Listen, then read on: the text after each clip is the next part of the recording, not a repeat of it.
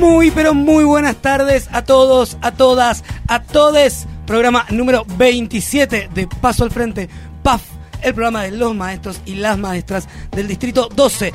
Y ayer no voy a dar el nombre, lo voy a reservar, pero una compañera me dijo, ustedes son el mejor programa docente de la ciudad.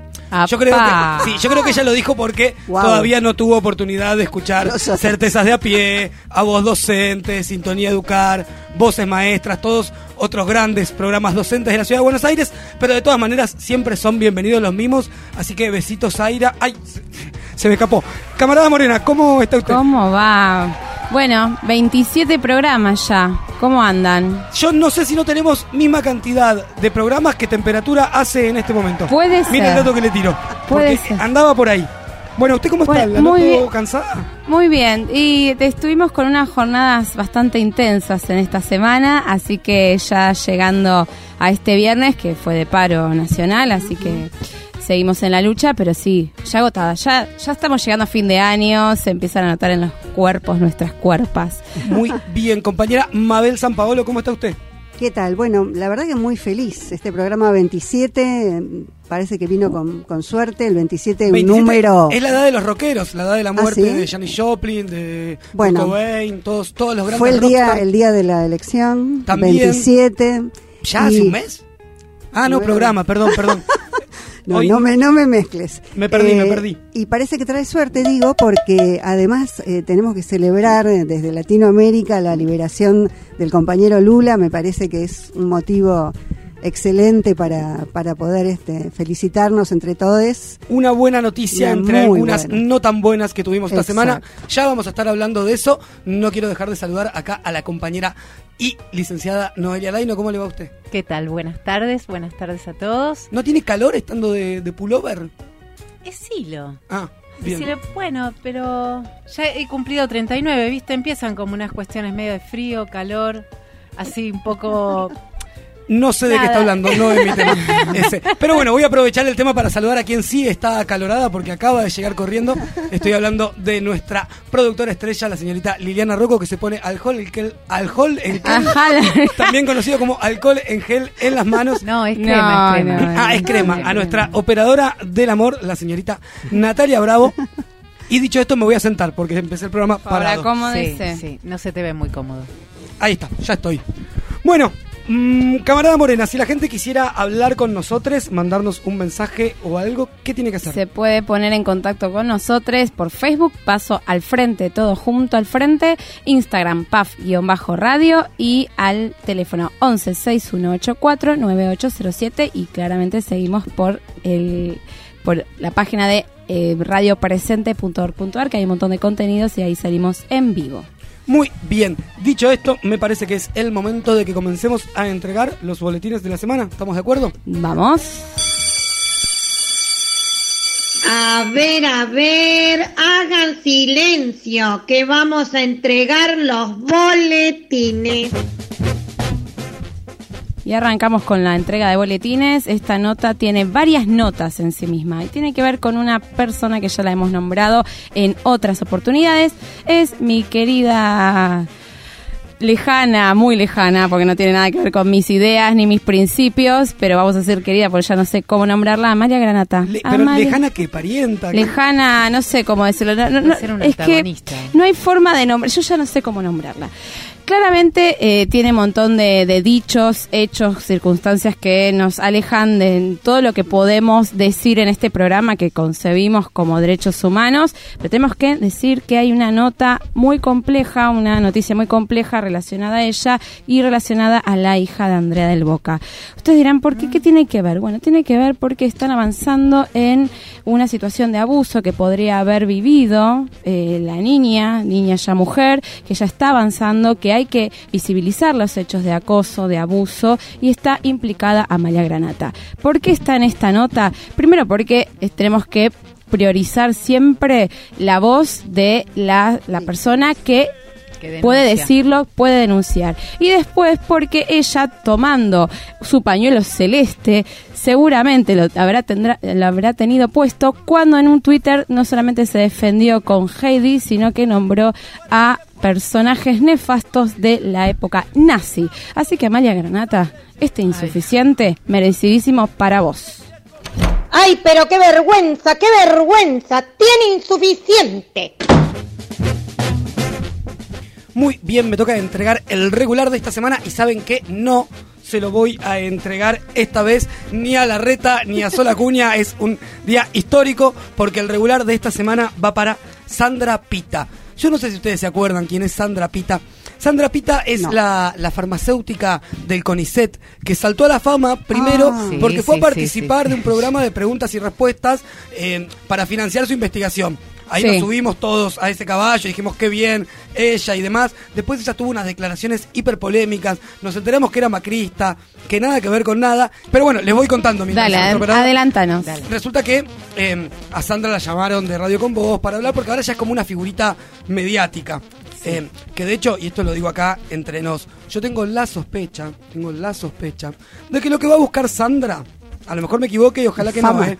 no solo fama, eventualmente yo, alguna gente que conozco del CONICET me dijo que no es una científica demasiado De renombre. de digamos. renombre y que está, Convengamos que los científicos no hacen, no, no tienen ese perfil. y que menos. a lo mejor eh, no le renueven la beca y ella salga entonces como una figura silenciada y censurada Mm. dentro del CONICET. Yo no sé por Fernández, si la muchacha... Sí, claro, ahí Alberto me parece que al ponerle nombre y apellido la pifió un poco. Yo no sé si la muchacha está buscando eso.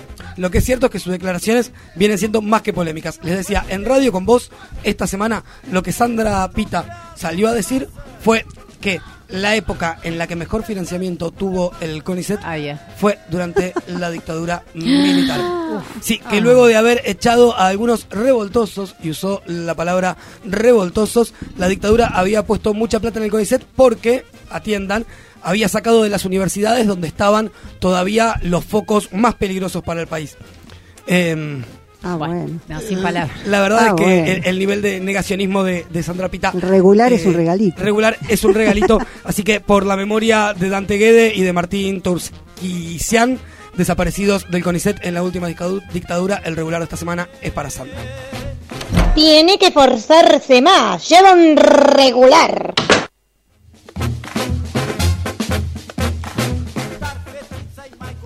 Y seguimos con la entrega de boletines. Esta tiene que ver con un avance. Sigo con la nota anterior. Tiene que ver con las denuncias, con los abusos. Pero acá tenemos que hablar de un avance y una condena. ¿Se acuerdan de ese pediatra Sí. que salió en los medios porque sí, era parte, o es, espero que ya no sea más, de una red de pedofilia? Bueno, 10 años a prisión. Estamos desarmando estas redes de pedofilia, de difusión de este tipo de contenido asqueroso, nefasto, totalmente repudiable y tenemos que bregar para que continúe la justicia en ese camino. Así que las buenas notas se pueden dar de esta manera. Hablemos de los derechos, sobre todo de la niñez, de los niños, niñas y adolescentes. Hablemos de un mundo feliz para ellos. Así que pongamos una buena nota a la condena de 10 años de Ricardo Russo. ¿Qué quiere que le diga? Lleva un bueno. Otra cosa no le puedo poner. Muy bien, me toca entregar el muy bueno y el muy bueno es una buena noticia, por lo menos para mí que pago rigurosamente todos los meses el alquiler.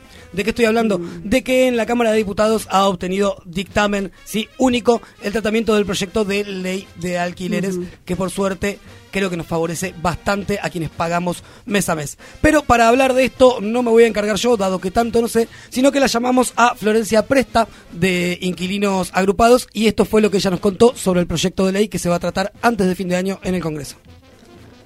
Este miércoles obtuvimos eh, dictamen en, en la Comisión de Legislación General por el proyecto de Ley Nacional de Alquileres que venimos impulsando las organizaciones de inquilinos de todo el país eh, desde hace bastante, desde el 2015, y que eh, como resultado de, este trabajo y de este consenso logrado, lo que plantea este proyecto es una extensión del plazo mínimo de los contratos de dos a tres años.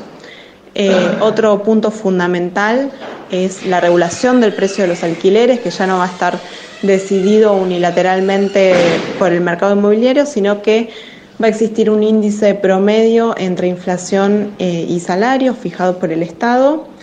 Y eh, otro de los puntos mm, importantes de este proyecto es el registro de todos los contratos de alquiler en AFIP.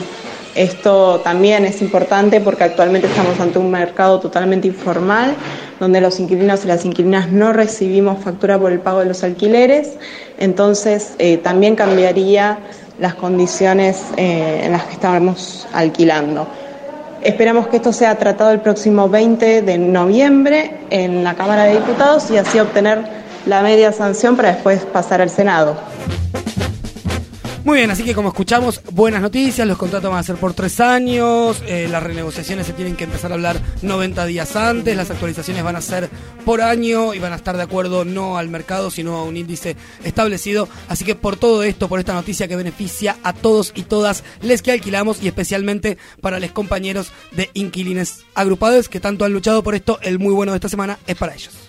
Ve que si quiere puede, su esfuerzo merece un muy bueno.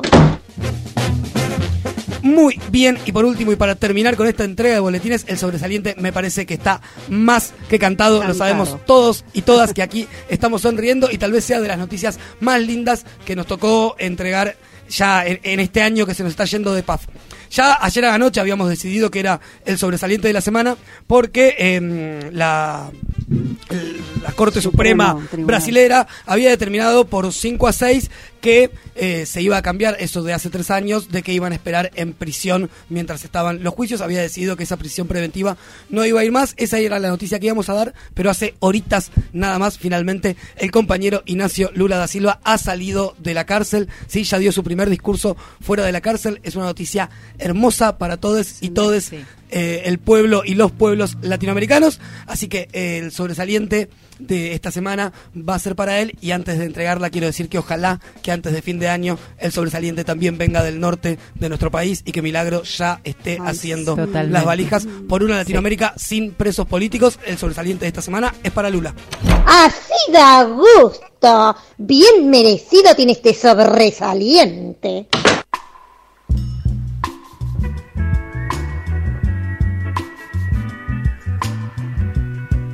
Muy bien entregadas las notas de la semana. Podemos bajar Qué- un poco. Sí, qué potente. ¿Cuánto, cuánto esta Eh, semana? el sobresaliente es Maravilloso. Es, es- es muy muy bueno, es un muy buen un muy Una buen paso nota, para la justicia, para para las instituciones, ¿no? Sí, la acá democracia. el compañero Juan López, que siempre nos escucha, manda un mensajito que dice, se me hace Lula la boca. Lula la boca, sí.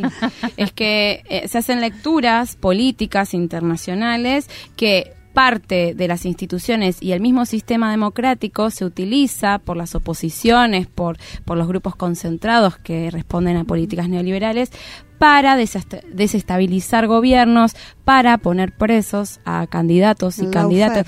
Sí, claro, los golpes blandos, que es lo que dicen, sugiero lecturas y después podemos charlar en algún momento, pero es muy importante seguir, eh, que el pueblo pueda ver que la justicia también eh, que existe por las mismas instituciones y lo que significa un Lula libre, un Lula del pueblo, un Lula trabajador, un Lula que, que avanzó y arrasó a partir de políticas eh, públicas populares. de, de Brasil y cómo repercute en todo en toda En Latinoamérica. Latinoamérica, De hecho, sí. eh, un continente en disputa. Exacto.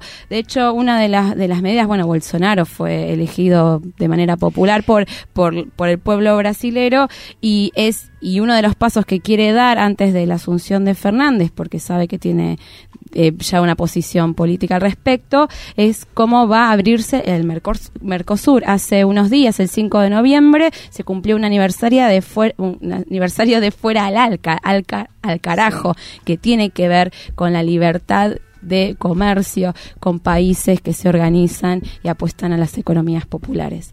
Así que la verdad es muy, es muy importante, es muy destacable.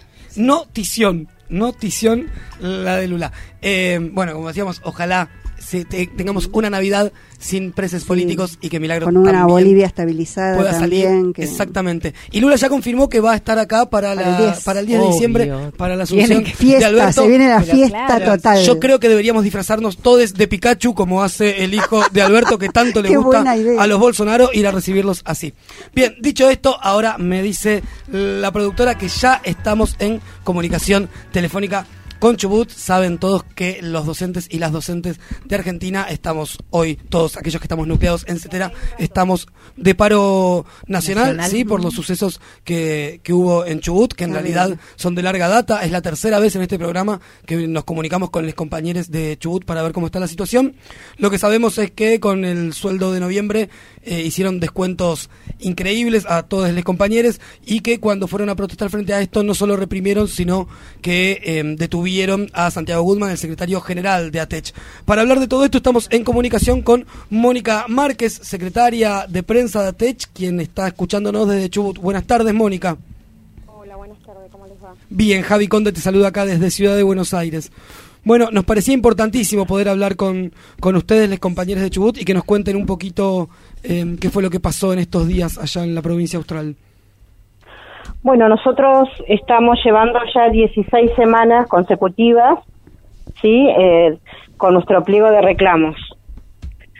Eh, el día de ayer, bueno, era un día más de reclamos, Hmm. donde hacíamos una presentación, eh, una presentación legal eh, por eh, el no cumplimiento de la paritaria, bueno, y otras cuestiones más que no se han ido cumpliendo, ¿no?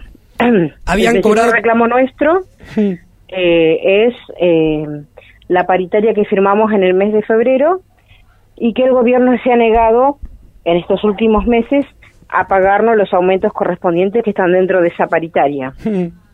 Es uno de los reclamos porque otro de los reclamos que nosotros estamos realizando incluso ya desde el año pasado es la condición edilicia de las escuelas.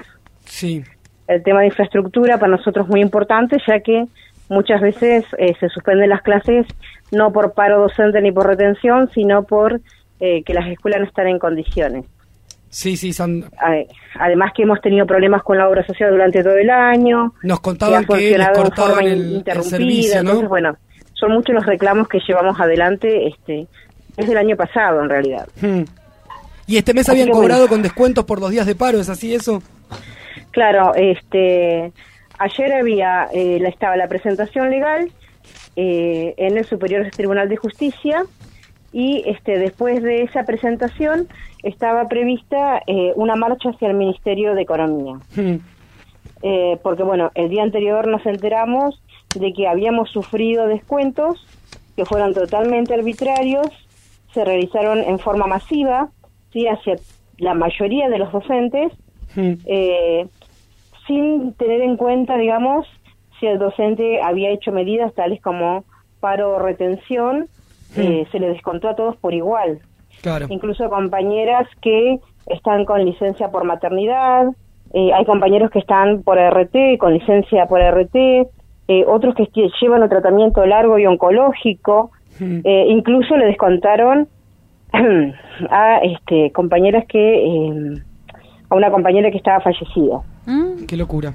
Qué locura. Así que bueno. Bueno, ¿y qué la pasó? verdad que en- fue algo tremendo para nosotros, fue un golpe muy duro. Eh, la verdad que no pensamos que se pudieran atrever a tanto, Hmm. eh, ya que es la única promesa que ha cumplido el gobierno en todo este año, ¿sí? La de, la de descontar, porque ya la habían advertido en una circular eh, que habían este, presentado hacía dos semanas atrás. Hmm. ¿Y qué fue lo Así que que pasó eh, en esta movilización que habían hecho ustedes, que vimos esas imágenes terribles de, de represión? Sí, en esa movilización eh, se ve que la, la orden estaba dada directamente por el ministro eh, Mazzoni, quien estaba dotado por eh, los superpoderes que le había asignado el, el gobernador de la provincia, Mariano Mazzoni Orsioni. es una suerte de jefe de gabinete, perdón. El, sí, el, el ministro de coordinador de gabinete. Claro.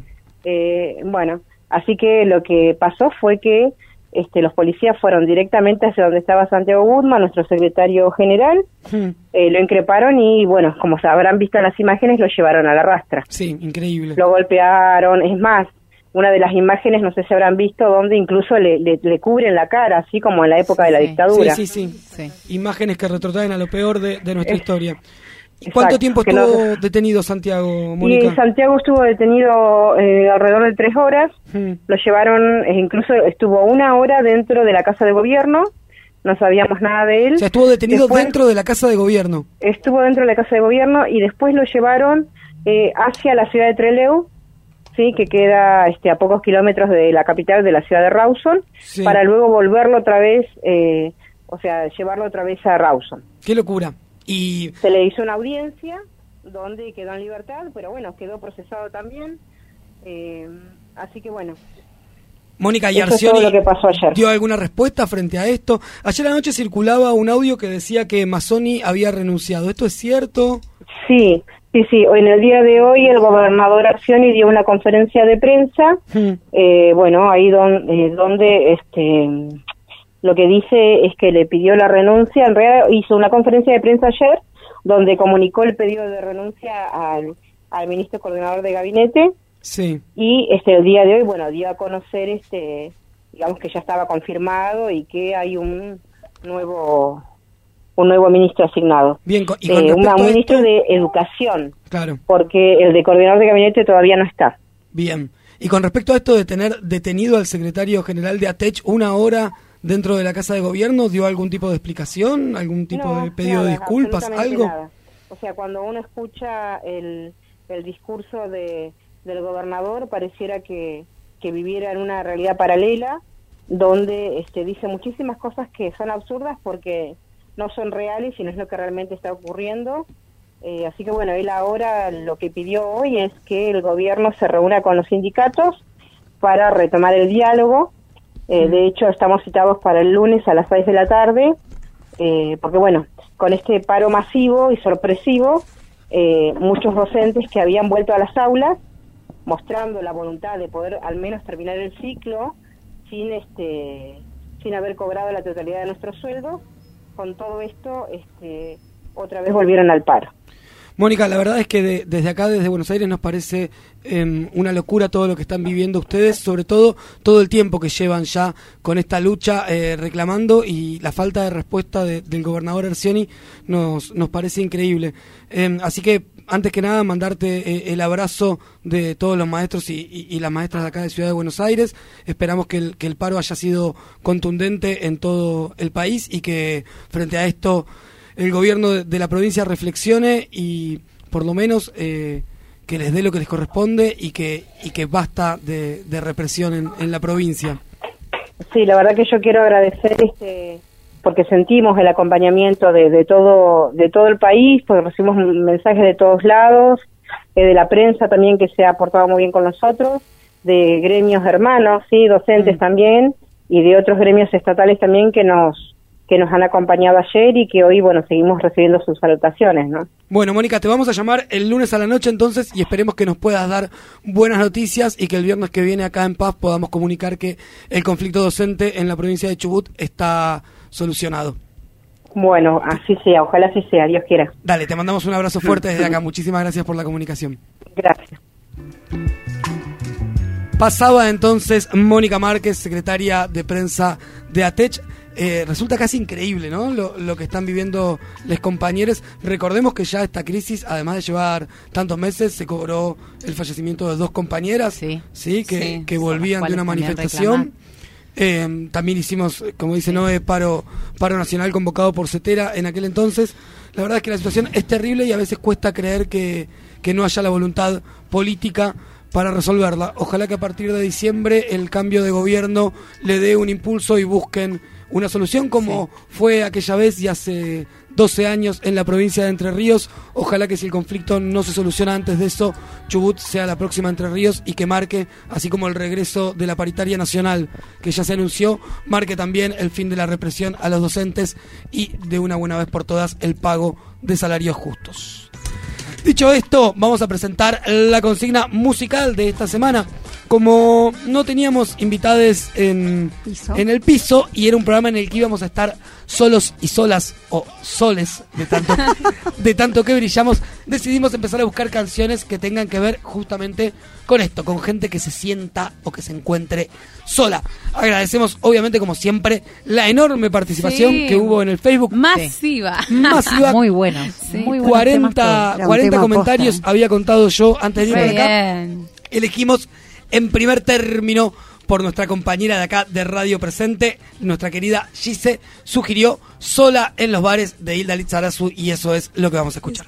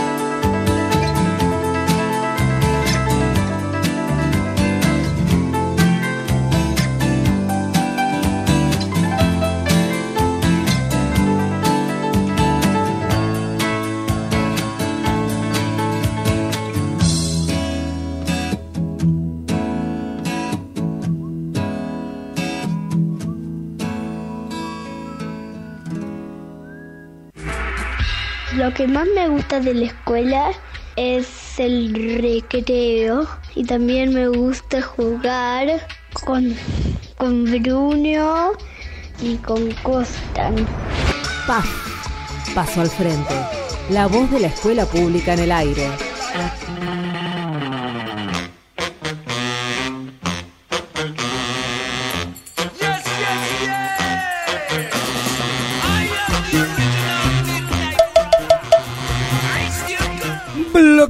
2 de Paso al Frente, PAF, el programa de los maestros y maestras del Distrito 12. Siguen llegando mensajes saludándonos, pero antes que nada quiero saludar a nuestra especialista en educación sexual integral, la señorita Natalia Pisaco, que nos está escuchando desde Pensé la que casa. había venido. No.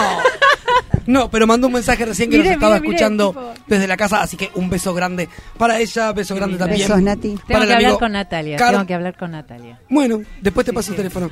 Dale, Eh, por favor, sí. También beso grande para el amigo Carlos que nos está escuchando, para Nati, Sí. fiel oyente, y para el compañero de la radio acá, Oscar, que también manda besitos, y también un beso grande para Nati de Indeseables que nos acaba de traer un mate. Un mate, qué Así, lindo. así Qué te groso. trata la gente en Radio Presente. Y tenemos un cumple de 18 años, Anto Rocco, feliz cumple, te mandamos un saludo enorme desde grande. PAF, mírala, mira, y sobre todo, y uno muy, muy, muy especial, acompañado De corazoncito, Lili. hecho con las dos manos, Sí. de Lili Rocco. Yo estoy comiendo, pero no quiero dejar de decir esto. La señorita Antonella, a quien tanto queremos, la sobrina acá, nuestra productora, hace como tres meses que viene prometiendo que va a venir al programa. ¿Ustedes la Pero vieron? a vos te parece No, que no el día nunca. de su cumpleaños le Bueno, aprovechamos y le factura. pasamos factura. Ahora que es mayor de edad, Ahora puede que es mayor de edad, Antonella, tomate un Uber y vení acá a la radio No, ¿cómo? a Uber? saludarnos. Perdón, no podía decir No, usted. no sé, no sé. Una bici. Bueno, Taxi. yo porque para Uber no tenés que ser mayor de 18, nunca tomé. No, no sé si es legal Yo lo todavía. uso. ¿Es Ah, legal? Yo lo reuso.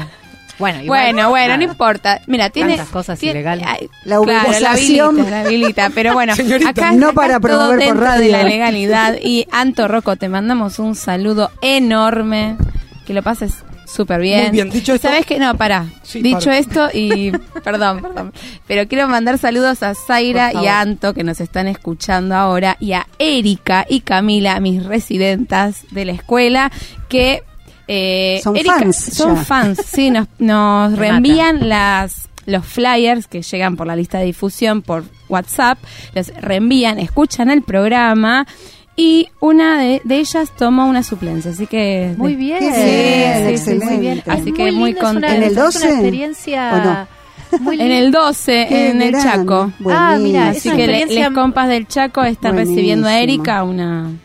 Es una experiencia muy, sí, es una experiencia muy linda estar con, con residentes que, que, que te acompañen y yo aprendí un montón. Acá la camarada. Morena está produciendo, tiro así ya la primicia. Ay, no- no lo sabía digo, si decirlo. Digámoslo, está Bueno, produciendo un programa especial de PAF.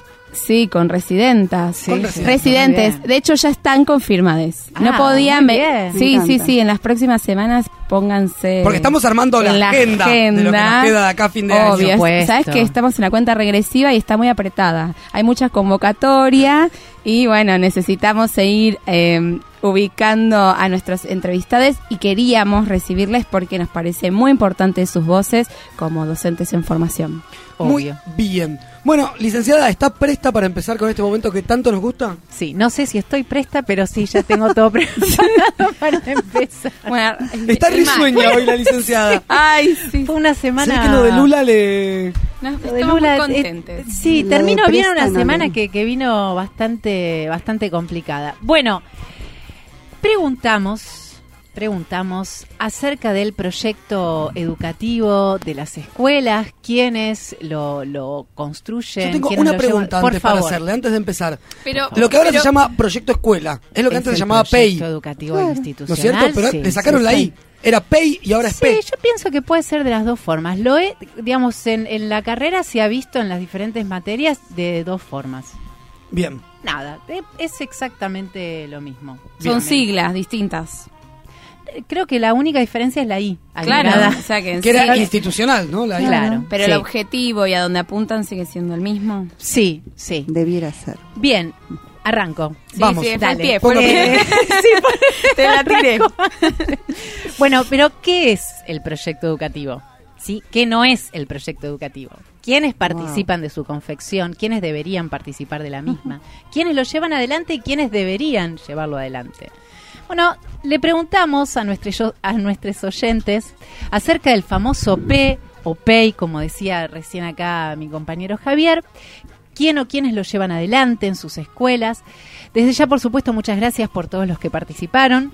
Eh, tuvimos una semana bastante especial con acontecimientos, así que bueno, estuvo en duda también si, digamos, como que molestar o no a los compañeros con esto.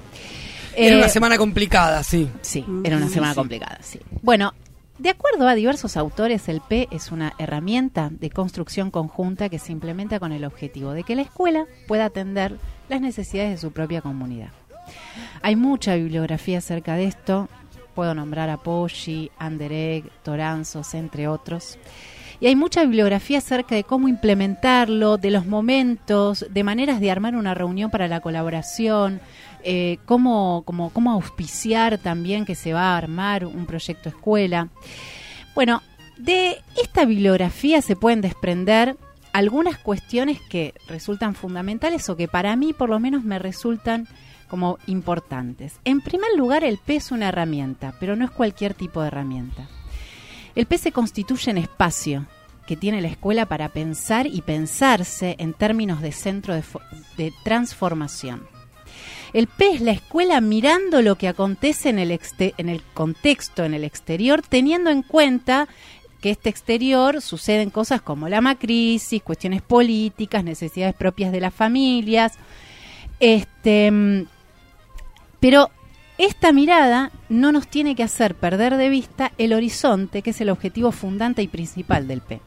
Por eso se manipula en, los términos de que, de que mm, nada, de que hay que agarrarlo, se lee una y otra vez, se corrige, se reescribe, o sea que es una herramienta de transformación que no tiene que estar precisamente guardado en un armario. En segundo lugar, el objetivo fundante principal del P es el resultado de una construcción, un acuerdo. Y este acuerdo implica necesariamente una decisión política. Una postura para crear la escuela que queremos, deseamos, podemos en este contexto que estamos mirando. Por esto, y por lo que decíamos anteriormente, es que se constituye, aparte, en una herramienta concertada de transformación. En tercer lugar, el P parte de la mirada, como decíamos, una mirada puesta en el acontecer, por tanto implica varias miradas para comprender lo que, lo que allí sucede. El P necesariamente debe partir de las miradas múltiples que hay sobre esa escuela en particular. Cuantas más personas puedan participar, más enriquecedora la construcción. En cuarto lugar, y esto puede ser controversial, y acá sí, ya te estoy, eh, ya te estoy Me gusta escuchando. la controversia. Eh, me parece piola y lo traigo. El P es una construcción colectiva, pero voluntaria. Es decir, tengo que tener ganas de participar en esta construcción. Y puede ser súper discutible, pero me pregunto, si no parte de unas verdaderas ganas, ¿cómo se genera el compromiso de llevarlo adelante? El compromiso es muy subjetivo y el P es en sí mismo un acuerdo, una decisión política que implica compromiso, porque de lo contrario caemos en el terrible peligro de que no se realice y que quede como una bonita expresión de deseos. Así que lo tiro a discusión, pero planteo Sí, esto, es ¿no? controversial. Sí. Y finalmente el P es la herramienta para que la escuela como organización aprenda y crezca. Y esto significa que volvemos un poco a lo que se dice tanto, a lo que repito tanto en las columnas, que es la continua revisión y el análisis. No puede quedar en una carpeta, tiene que circular. Entonces, como vemos, el P es un montón de cosas. Mm. Definitivamente no es una receta mágica ni unos pasos al estilo receta para implementar sin criterio alguno. El P no es ni puede ser nunca un copy-paste, ni tampoco puede ser una tarea administrativa más. El P es creación pura. Ahora bien, sé que todo esto suena súper bonito, pero ¿hay tiempos institucionales para la confección del P? ¿Cuántas veces hemos participado realmente de la confección de un verdadero proyecto institucional? ¿Cuántas veces nos han pasado, nos ha pasado que nos traigan en el recreo mismo dando clase una copia del proyecto para que firmemos, porque tiene que elevarse ya a supervisión, sin darnos tiempo siquiera de poder leerlo? El P necesita tiempos, espacios y voluntades. Uno de los problemas de la escuela de hoy, entre todos los que tiene, es que justamente son tantas las tareas y bajadas que los tiempos y espacios han quedado reducidos.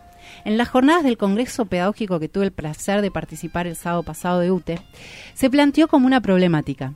De hecho, la semana pasada en este mismísimo programa, Manuel Becerra comparaba la educación con el arte y nos decía que eso exigía tiempo. Tiempo, y en sus propias palabras, para flashear y después de haber flasheado como un mes, poder planificar algo. Los espacios y tiempos institucionales son para la construcción y el intercambio. Nos los están sacando, nos están sacando lo más básico. Y estamos volviéndonos autómatas en un sistema que necesita, hoy más que nunca, nuestra parte más humana. Bueno, increíble. Wow. Me encanta escucharte. eh, que se- Gracias. Menos, menos mal que está Lula libre.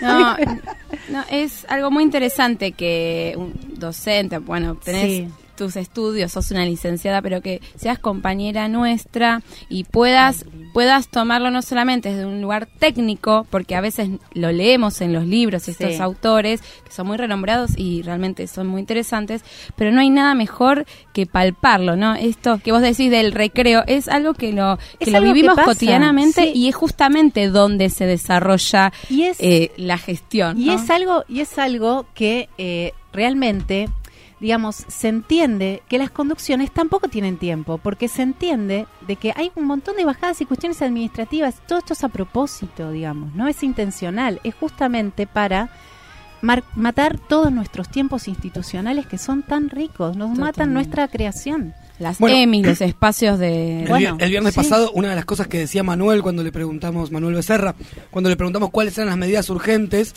él hablaba justamente de Sí. pagar horas Pero- de docentes sin niñes a cargo. Sí. Digamos, eso sería un poco también recuperar este tiempo de- del que vos estás hablando, ¿no? ¿No? Y sí, sí, porque aparte no hay nada más enriquecedor que poder intercambiar con un otro. Eh, yo me acuerdo que, bueno, que vos, Javi, cuando estábamos en la escuela, eras mucho de venir a las clases y a lo que estaba aconteciendo en otras aulas. Y eso está buenísimo, eh, porque poder, este, nada, porque también ahí se da aprendizaje, porque también ahí está la construcción, eh, porque también ahí está la evaluación y la autoevaluación. Entonces, eh, estos tiempos eh, y estos intercambios son fundamentales para nosotros. Una última pregunta, licenciada, para hacerle. He estado en escuelas donde el P, o lo que antes era el PEI, se sostenía a lo largo de varios años y se le agregaban algunas modificaciones Sí. y demás. Y he estado en escuelas donde año tras año lo cambian y era, bueno, este año vamos a trabajar con ciencias sociales y entonces focalizamos por ahí. El año siguiente vamos a trabajar con matemáticas y entonces todos los grados tienen que hacer proyectos relativos a juegos matemáticos Sí. y demás. ¿Qué, ¿Qué piensa usted, licenciada, al respecto de estas dos líneas en la construcción del P? Y a mí me parece que eh, como herramienta los objetivos son objetivos a largo plazo. Uno no puede armarse de objetivos para transformar una, una realidad, aunque sea chiquitita, en un año. Mm. Entonces me parece que un objetivo para realmente generar un impacto y para realmente transformar tiene que tener por lo menos tres años. Y eso significa permanencia en las instituciones. Permanencia Total. que que no solamente No. maestras, profes, sino las, condic- eh, las conducciones se mantengan porque también hay una dinámica de, de ir Y renovando. Eso, y eso significa también perder un poquito esta cuestión de que eh, los, los proyectos, digamos, son los proyectos los que quedan y no las personas. Claro. ¿No es cierto? Sabemos que estamos en un sistema que giramos todo el tiempo, lo que vamos a dejar es este proyecto. Muy bien, como dice mi amigo Juan López, sostener. Dicho esto, vamos a escuchar el segundo tema del día, también hablando de la soledad. En este caso nos ponemos más ricoteros que nunca porque vamos a escuchar Un ángel para tu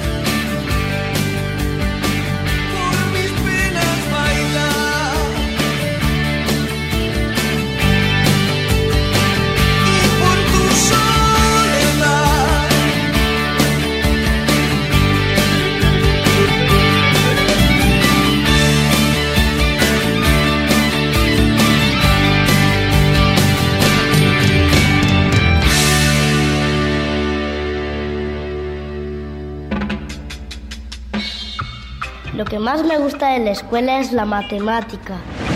Lo que más me gusta de trabajar en la escuela pública es la libertad de cátedra, la autonomía, la libertad de ser y hacer. PAF, Paso al Frente, la voz de la escuela pública en el aire.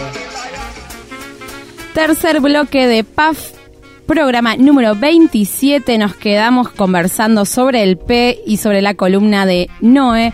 Ahora eh, vamos a tener una conversación, vamos a, a llamar, vamos a- estamos en comunicación con Pablo Grau, él es vocal de Junta de UTE y mientras estamos en comunicación con él, Mabe, vos querías comentarnos qué estuvo sucediendo esta semana. Claro, más que comentar lo que Sí. estuvo sucediendo esta semana, yo eh, me quedé pensando, digamos, lo que estuvo sucediendo, muchos compañeras y compañeros lo vivieron, eh, fue una jornada terrible la del otro día eh, en Saavedra, eh, pero yo pensaba, porque esto lo relacionamos con, eh, con el estatuto, ¿no? El Sí. estatuto no se toca, y recordaba las jornadas de lucha para que no se modificara el estatuto, eh, y cómo eh, forma parte tan eh, profunda de nuestra identidad como docentes.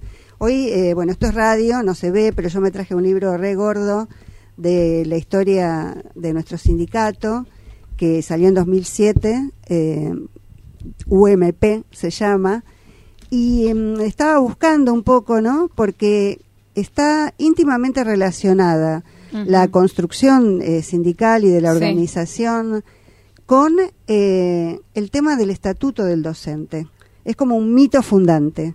Que es nuestro convenio colectivo. Exactamente, que había sido en principio este, sacado por, de- por un decreto, pero bueno, como ley se consiguió eh, con la lucha de los docentes. O sea que forma parte de, de nuestra identidad como trabajadoras y trabajadores de la educación. Yo, bueno, no sé, eh, la UMP, estoy leyendo unas, unas líneas del libro, tiene su origen en el movimiento pro sanción del estatuto del docente. O sea que, eh, bueno, es, es por eso, digamos que es Tan sentido. Es tan sentido. nuestra bandera en algún punto. ¿no? Y de, y de hecho, eh, hoy recuperaban eh, recuerdos del 2011 sobre Claro. nuestra lucha. Y para hablar sobre los últimos sucesos, estamos en comunicación, como había mencionado, con Pablo Grau, él es vocal de Junta de UTE. Pablo, ¿nos estás escuchando? Sí, sí, estoy escuchando muy, muy atinados los comentarios sobre, sobre la, la génesis de, de la lucha por el estatuto allá por los años 80. Exacto. Así que, Bien. bueno, sí, Pablo, la Javi, verdad, Javi Conde te saluda desde ¿Qué tal, acá. Javier? ¿Cómo Bien, te va? acá como Mabel hacía esta, esta introducción tan eh, tan bella, ¿no? De lo que significa eh, el estatuto para todos los docentes. Eh, y un poco las juntas son también la, la columna vertebral de este estatuto, ¿no? Porque un poquito es la garantía de democracia y de transparencia en los concursos, que es un poco lo que estructura toda, toda nuestra carrera. Y nosotros habíamos pensado, eh, para empezar a conversar con vos, además, obviamente, de los conflictos que, que se sucedieron esta semana, que son muchos y algunos lamentables, que nos cuentes vos un poco que, que estás adentro de la Junta, que sos el vocal electo por un montón de compañeros y de compañeras, em, cómo funcionan las juntas, eh, cuál es su función y sobre todo cuál es su historia en estos últimos 10 años que fue también bastante movida. bueno, eh, las juntas eh, históricamente hasta el año 2011 estaban compuestas eh, por vocales que ponía el ministerio y por una mayoría de vocales que votábamos todos los docentes en elecciones que se hacían cada dos años.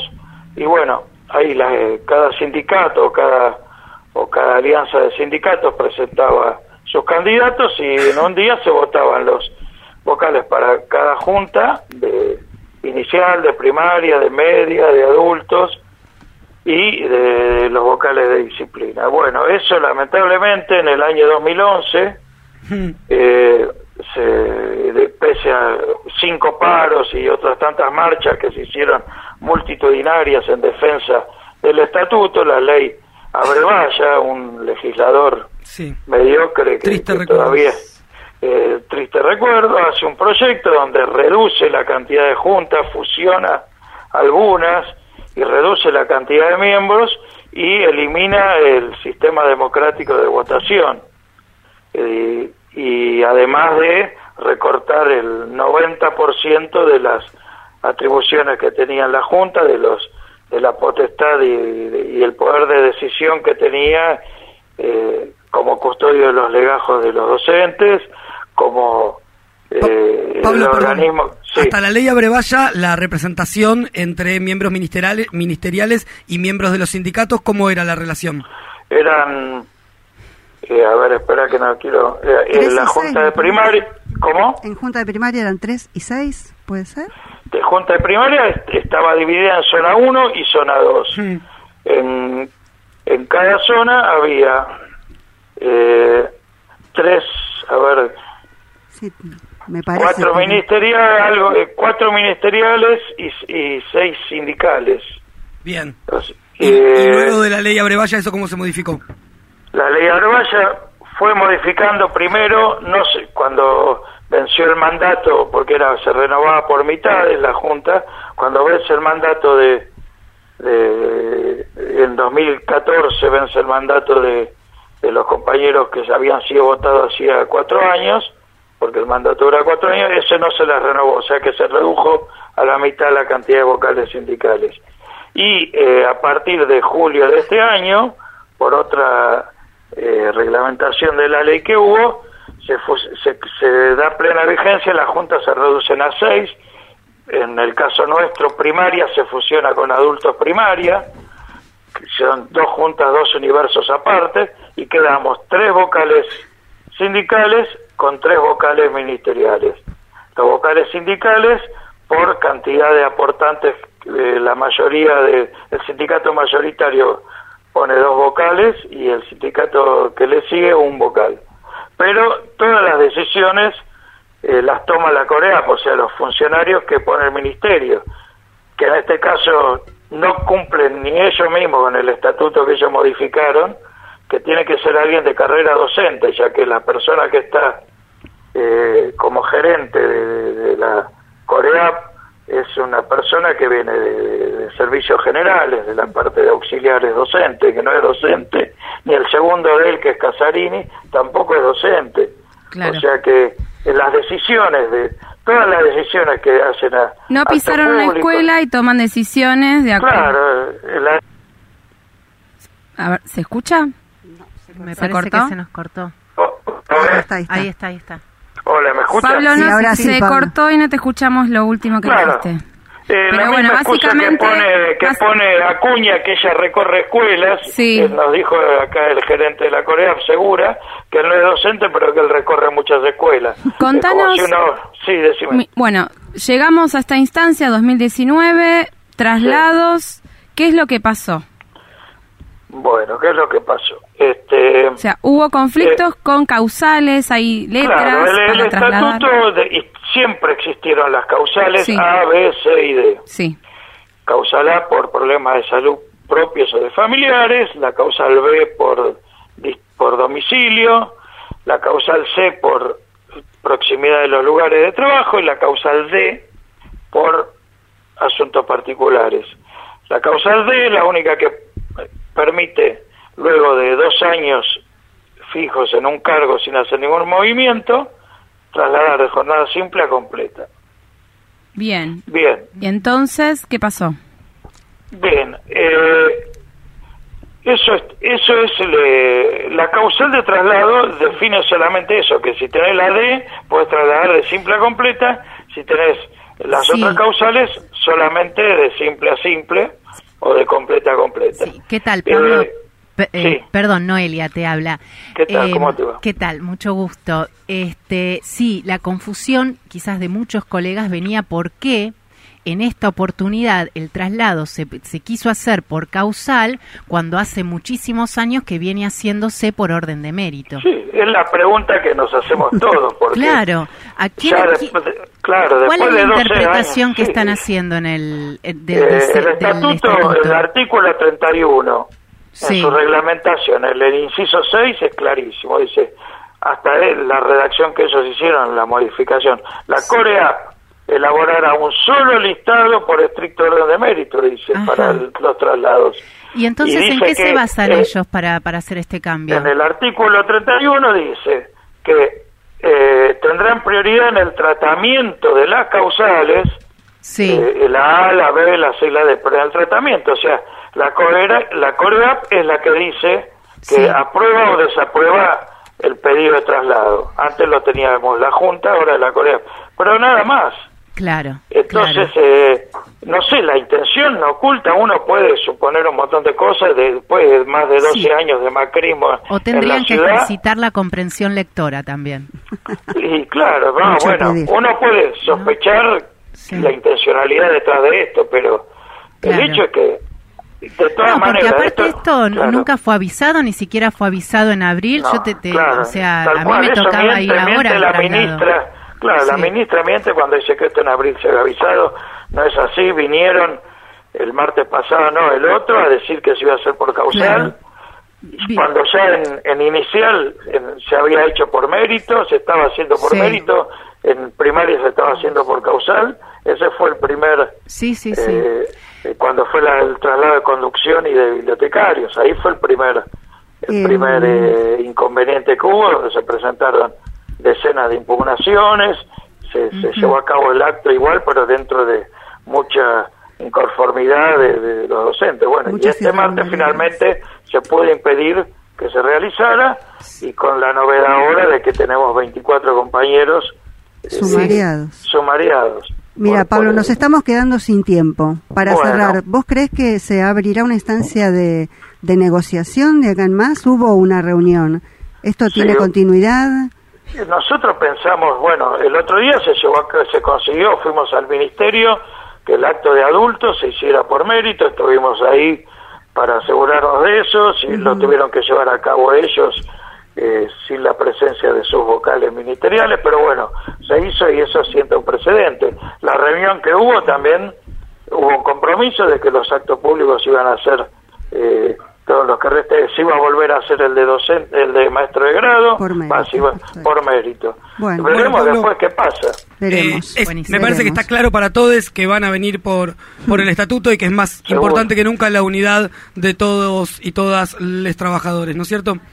Así es, bueno, Bueno, muchas te gracias. mandamos un abrazo grande, muchísimas gracias, a Pablo. Muchas gracias, Pablo. Abrazo, Pablo, besos. Ay, le mandamos todos besis, me encantó. Sí. Eh, Un saludo colectivo. Bien, bueno, terrible. Recién Mabel comentaba, hoy anduvo circulando también la nómina de los compañeros que a, a- a los que van a sumariar, inclusive con gente que no estaba presente en ese momento. Ah, eso me pareció, porque yo hay gente que no vi. Hay gente que no estuvo ahí, que Y está a- en esa lista. Hay gente que es del ministerio y está en la lista. Sí, con no, lo cual. La lista, evidentemente la buscaron foto, contactos carta, de Facebook y- todo, de ahí sacaron todo. los nombres. Javi, Pero ¿sabe- bien, se nos. Sí. Sí, hay una aclaración porque salió Pablo Grau, nosotros habíamos Ah. mostrado en la Sí, en el flyer que iba a estar Fabio Velázquez, así que bueno, está- seguimos en contacto con Es ellos. el otro vocal que Queremos agradecer también la predisposición de Fabio que no pudo acompañarnos en esta. Muy bien, y quien está en el está estudio acá que se nos acerca y a quienes les vamos a entregar tarde una vez más el programa es nuestro querido Johnny de Indeseables. Que no vino en traje, ¿qué pasó? Sí, Yo vi lo vimos- fotos. Lo vimos de traje en la semana. Traje Verde amarelo. ¿Dónde Estaba estuve? medio transpirado, así que me pasé a hacer lo que realmente soy, que es una remera amarilla y bandas ahí guerrilleras. Muy bien, acá Mabel dice verde amarelo, esperemos que sea en homenaje al querido Sí, Lula da Silva, que está libre. Johnny, contanos que para les compas que se queden escuchando, ¿qué tienen hoy en Indeseables? No, bueno, para hoy tenemos, tenemos la poesía de Leda, tenemos dos invitados de lujo, invitadas de Formosa y Mendoza, que van a estar hablando del Congreso de Salud Mental que compartimos divinamente. Tenemos a Alfonsina Storni, su movimiento feminista, la poesía y demás. Tenemos efemérides y tenemos deporte, tenemos sanguchitos de miga, tenemos De todo. lo mismo de siempre. Siempre. Tienen mucha onda. Aparte, invitadas internacionales, porque dijo Mendoza, si mal no entendí, Mendoza quedó dentro de Argentina del centro. Eh, así que ya vendría a ser de, de- de otro país. No, no, Eh, no. Bien, dicho esto, también invitamos a las compañías que nos escuchen. Sepan que ahora en un ratito, acá en nuestra casa, en el ex Olimpo, va a estar Dora, Dora Barranco, Barranco. dando una charla acá adelante. Así que nosotros nos vamos a ir para ahí. Les dejamos con les compañeros indeseables. Querida Noelia, buena semana para ti. Muchísimas gracias, Javier. Buena semana para todos. Compañera Mabel, buena semana. Buena semana. Nos vamos, nos vamos a ir escuchando otro tema más sobre la soledad. Estamos hablando de tema de Pototo, de Almendra, camarada Morena, todo suyo. Luchar tiene sentido. Hasta el viernes que viene. ¿Cómo es la soledad?